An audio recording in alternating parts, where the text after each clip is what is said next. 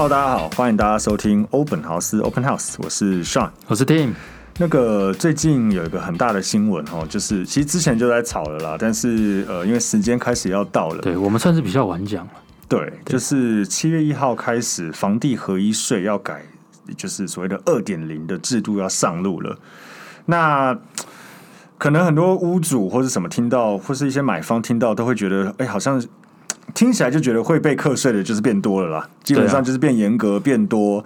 那被课的比较多，在买卖上面的信心可能会受点影响。可能市场上有新闻常在报什么啊，要逃难呐、啊，什么逃难，很多说什么很多房子很多的屋主要赶在七月前赶快卖掉。对对对，就是很多这样子的讯息。但到底正确讯息是什么？到底房地合一二点零上路跟上路之前有什么不一样？那今天我们就是简短的跟大家说明一下哦。我们先呃讲。现行现行法规就是还没有上路之前，什么叫房地合一税？房地合一税其实很简单，它概念上就是我买多少，假设譬如说我买一千万，然后我卖一千两百万，我们先不讲任何中间可以扣除的成本什么有的没的，它的概念基本上就是我赚多少钱，嗯，那我从我那个赚的费用里面去课税。那再看我持有多久，如果我是短期持有，我就课比较多；那如果我是长期持有，我就课比较少。那相对的，如果我买，比如说我买一千万，但我才卖九百万，或是我也卖一千万，那就不用课税。啊，房地合一其实概念上就是有涨价有课税，不赚钱不课税的概念啦。讲简单讲是这样。那目前的房地合一税的概念是说。哦，大家有那个观念，如果有赚钱才课税。它现在是，如果你持有，譬如说我是呃今年六月买的，哦，目前现行法规是我到明年六月以前，就是我持有一年以内，嗯，我是课我的有赚的钱的四十五趴。然后记得大家要记得，就是要有赚钱才算。如果我没有赚钱，没有赚钱就没有这个东西了。对，对我譬如说我买一千卖一千一，我赚了一百万。对，那我中间的四十五万扣掉成本之后，对，就是扣四十五趴。对对对，有一些成本可以扣除，那个我们待会再讲。但是概念上就是我赚多少钱的四十五趴要交给政府。那现行法规，如果我持有超过一年，呃，超过一年，但是两年以内，我会变三十五趴。同理，如果持有两年以上，十年以内，我克二十趴。嗯，那我持有十年以上。我克十五趴，对对对，这个是那如果是自用住宅，另外有有优惠会变十趴这样子，对，对，这是现行法规。那七月一号以后，他会把这个时间延长，它会变成是说我持有两年以内哦，我都是四十五趴。本来一年以内四十五趴，两年以内三十五趴，变成两年以内都是四十五趴。那再来就是我持有超过两年，但是在五年以内。五年、嗯、五年以内，五年内啊，对，会变成三十五趴。嗯，超过五年到十年内变二十趴，那十年以上一样是那个课十五趴。对，所以简单来说就是把持有的年限，就是持有的长度时间相对应它课税的那个基的数字变高了，变高了。对，概念上是这样。那很多人就会问说，嗯，那这有什么影响？嗯，Tim，你觉得有你怎么看？影响在于，呃，如果有台湾人很喜欢买房子投资嘛，嗯、对，那如果在于呃房地产都是真金白银的下去买的人的情况之下，他对于投资不动产就会有算是有一点贺阻或犹豫啊，嗯，对，因为你。有没磕没赚钱没关系嘛，但是有赚钱你要磕到四十五趴。对，那其实以我们常常在讲，我也常常在跟客户说，就是如果你房子没有要自住，它其实就是一种资产。嗯，对，房地产就跟股票啊、债券啊什么其他都一样。那如果有一个呃你要投资的资产，它固定获利要被磕四十五趴的话，嗯、那相对就会喝足一些人了。嗯，就是依我看起来，他其实政府在做的事情，第一个就是他想要呃。遏制所谓的短期炒作，嗯，哦，他所以他把这个时间给拉长，但实际上我觉得，其实在这个时间拉长的影响并没有很大。原因是因为我们身边有一些投资客朋友嘛，对，就是基本上他可能从买到卖中间可能三个月吧，对，所以无论如何这三个月都是一年以内，嗯，所以无论如何他都是克四十五趴啦，对，其实不管你就算是拉到十年以内都四十五趴，其实都对这种。真正短期炒作的投资客来讲，其实影响没有很大，并不大，他没什么感觉。而且这是以投资客来说，我觉得换个角度，嗯、以现在 Q E 就是钱这么多的情况之下，很多人买房子，他不一定是为了要投资。嗯，很多人买房子，就算他只他是要买一个资产来说，对他来说是保值。嗯，资产保值才是最重要。以现在不动产来说，因为什么都涨。对啊，我们买的欧阿米刷牛肉面什么，大家都在涨价。嗯，那相对的，你买在一个不动产，它会因为通膨也一起上来。嗯的情况之下，它是大家比较比较抗通膨的东西啊。嗯对，所以对于长期的就钱真的很多的人，他还是尤其华人又那么爱买房，嗯、他可能还是会。进场买一些好案子，就变成说，如果他不是自用住宅的，因为自用住宅他持有满六年，他还是课十趴。但是如果他不是自用住宅来讲，他变成说，如果他要呃，譬如说三年或五年内转手，又不是自用住宅的情况下，他会被课的税对就会变多。当然，这些前提都是在于如果你有赚钱，对，如果你没赚钱，就没有房地合一税的产生了。基本上是这样。那第二个，这次有修法的部分，就是针对所谓的法人，法人就公司户啦，对公司户或是一些那种对，呃的，就是法人名下的不动产的买卖，哦，会有比较大的落差。我觉得从这个点就可以看到，其实政府其实政府知道投资客在做什么了。对啊，投资客之前就是对就是它有两个嘛，一个是法人的限制，对，另外一个是那个涨价总数额的限制。对，我们先讲这个法人的这个买卖的部分。以往法人买卖房子，他的课税就比照所谓的营业呃营业所得税，对，营所得税就是百分之二十。那现在我我我这样问好了，就是各位观众可以想一下，如果今天政府跟你说，如果你是个投资客。政府跟你说，如果你是自然人买卖，一年内要课四十五趴。可是如果你是法人买卖，一年内只要课二十趴。那如果你是投资客，你会怎么做？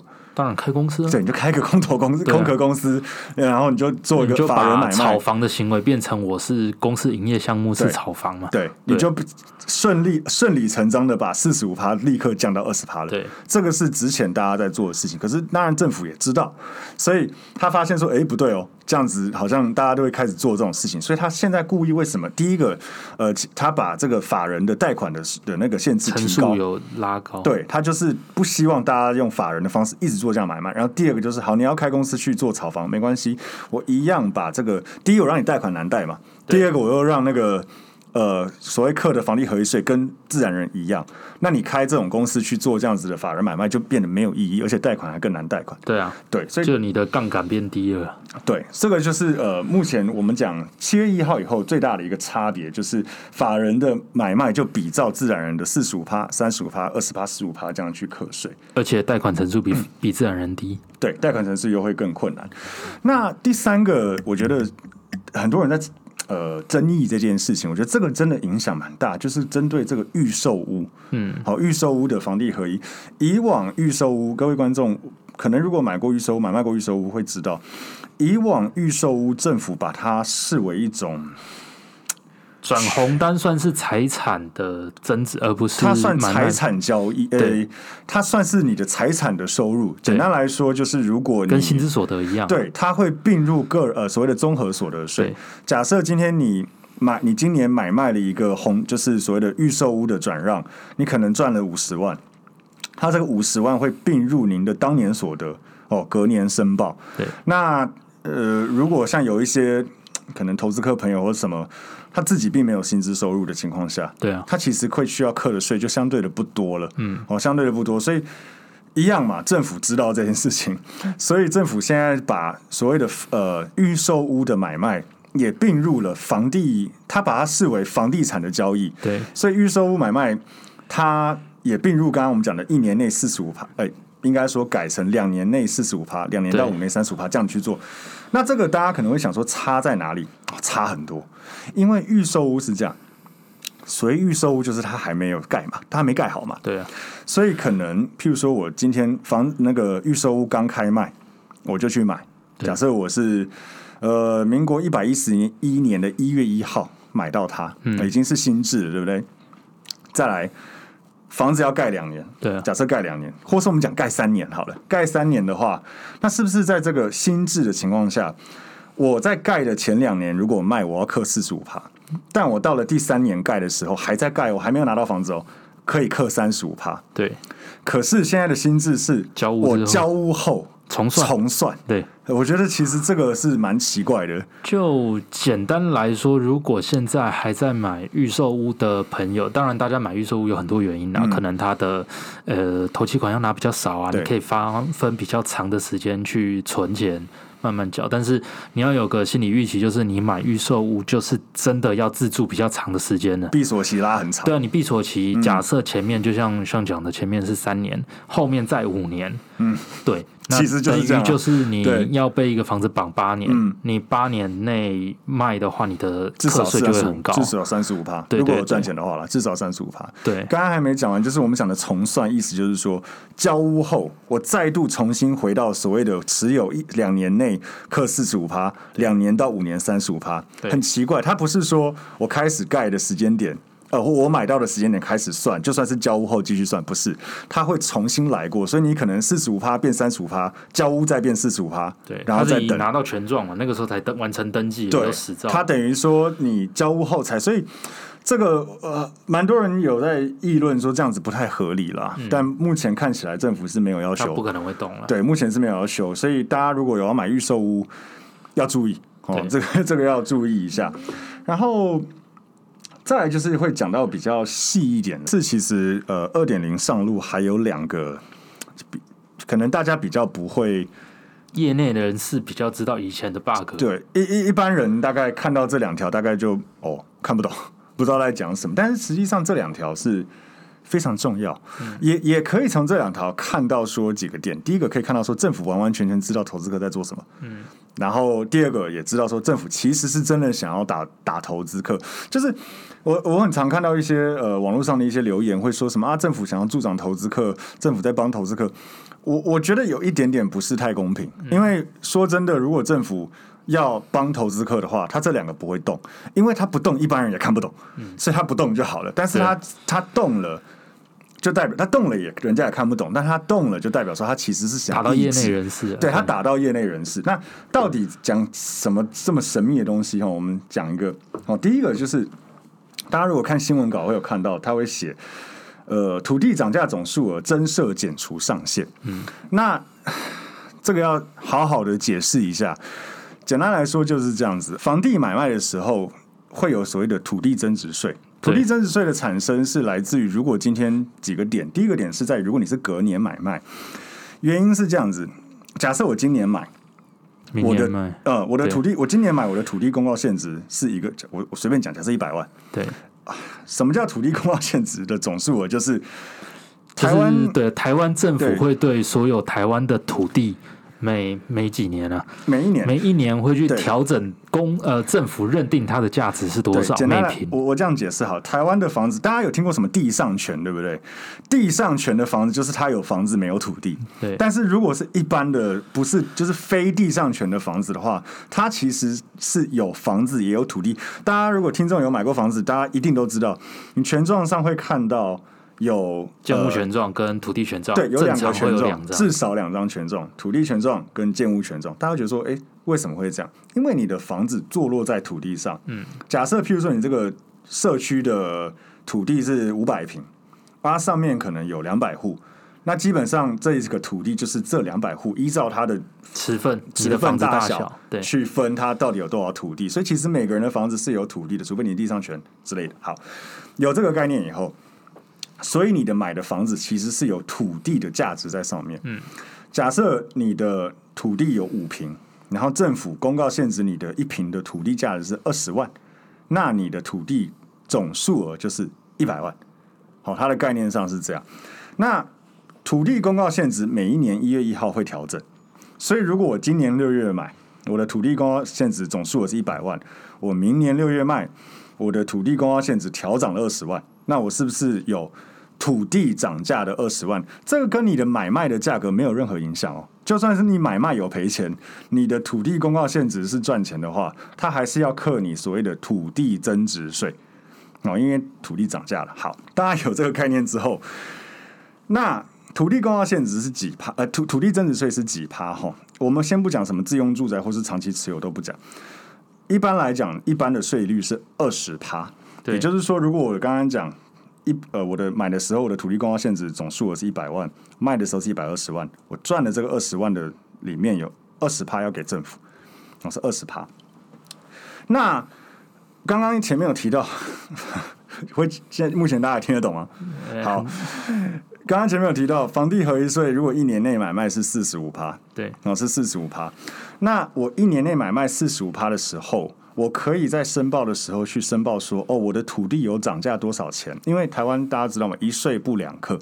所以我土地如果有涨价，这是我的成本，因为我土地增值税已经缴掉了。对，所以我可以去申报说我土地涨了多少钱，你要从我买卖价里面把这个成本扣掉，价差里面可以先扣掉，价差要先扣掉。那这个就出现了一个很有趣的 bug，就是假设你看、可以自己喊，对，可以自以前是可以自己喊，就譬如说我呃同年度买卖哦、喔，我买一百一千万，我卖一千两百万。哦，中间是不是赚了两百万？好，照理来讲，同年度买一年内买卖要克两百万的四十五趴，其他成本那些我都不讲，就讲说四十五趴。对，可是如果我可以跟政府申报说，哎，不对哦，可是我土地我涨了一百五十万，嗯，我涨价了一百五十万，我觉得我持有这几个月内涨了一百五十万，我土地涨价了一百五十万，那这个时候会变怎样？刚刚前面有讲到，土地增值税就是如果你的土地有涨价，会。呃，针对你涨价的数字去课二十趴，所以如果我申报我的土地有涨价一百一百五十万，我这个一百五十万就不用课四十五趴了，因为它可以从我的买卖的成本去扣掉。那我这个一百五十万要另外付二十趴的土地增值税，也就是说，本来我这个一百五十万赚的钱要课四十五趴，我可以把它转嫁到土地增值税二十趴。嗯，这样有听懂吗？会很会很很简单来说，就是投资客们可以有技巧性的让四十五趴降低一点。对，我可以把四十五趴，但是这个 bug 新字被拿掉了。对，很简单的讲就是，以前是这样子，那现在他现在就规定了嘛，我现在的土地涨价总数我不可以调整超过当年度的跟前次移转的这个涨价总数。简单来说，就是你不能调超过政府公告的这个费的的的土地涨价，所以你就不能这样做了。是。对，这是第一个 bug。然后呢，第二个就是，第二个就是在于说，以前呐、啊，房地合一税你可以申报所谓的一个，那叫做标准扣除额了。对，啊，你的这个买卖的一个成本，哦，他以前在七月一号上路之前，他可以认定你的买呃你的成交价的五趴，嗯，那五趴。所以如果像我们刚才讲，如果你今天买一千卖一千二，你卖一千二的五趴里面，它政府可以认定哦，这个就是你中间的一些可能装潢啊，可能中介费等等的成本。以前是五趴，不管你买你卖价多少都是五趴，所以如果你是两千万，那你一百万了，其实很多。对，现在新制规定改，第一个五趴变三趴，对，那第二个是它除了三趴以外，它还有个上限三十万，万，而且是取其低嘛，所以如果今天你是。两千万的房子，对，三趴或三十万取其低是多少？就是三十万。对，因为两千万的三趴是六十万，但是它上限是三十万，所以你只能认定你的成本用三十万，差非常多。这是以嗯标准扣除额了，除非你要你能够提列发票什么，那就是另外。但是如果以标准扣除额这样差非常多，因为以原本的两千万的五趴是，我数我数学没那么差吧？一百万没错嘛。两千万的话，对啊，一百万，现在变三十万，嗯光这个七十万的成本，你不能垫这个七十万成本上去，你这个七十万就要课税，嗯，就会有很大的差异。对啊，对，所以房地合一税的二点零，总归我们刚刚讲的这几个呃调整，大概就是这些。第一个就是年限拉长，哦、呃，持有年限拉长；第二个就是针对法人买卖，不能再用法人这种。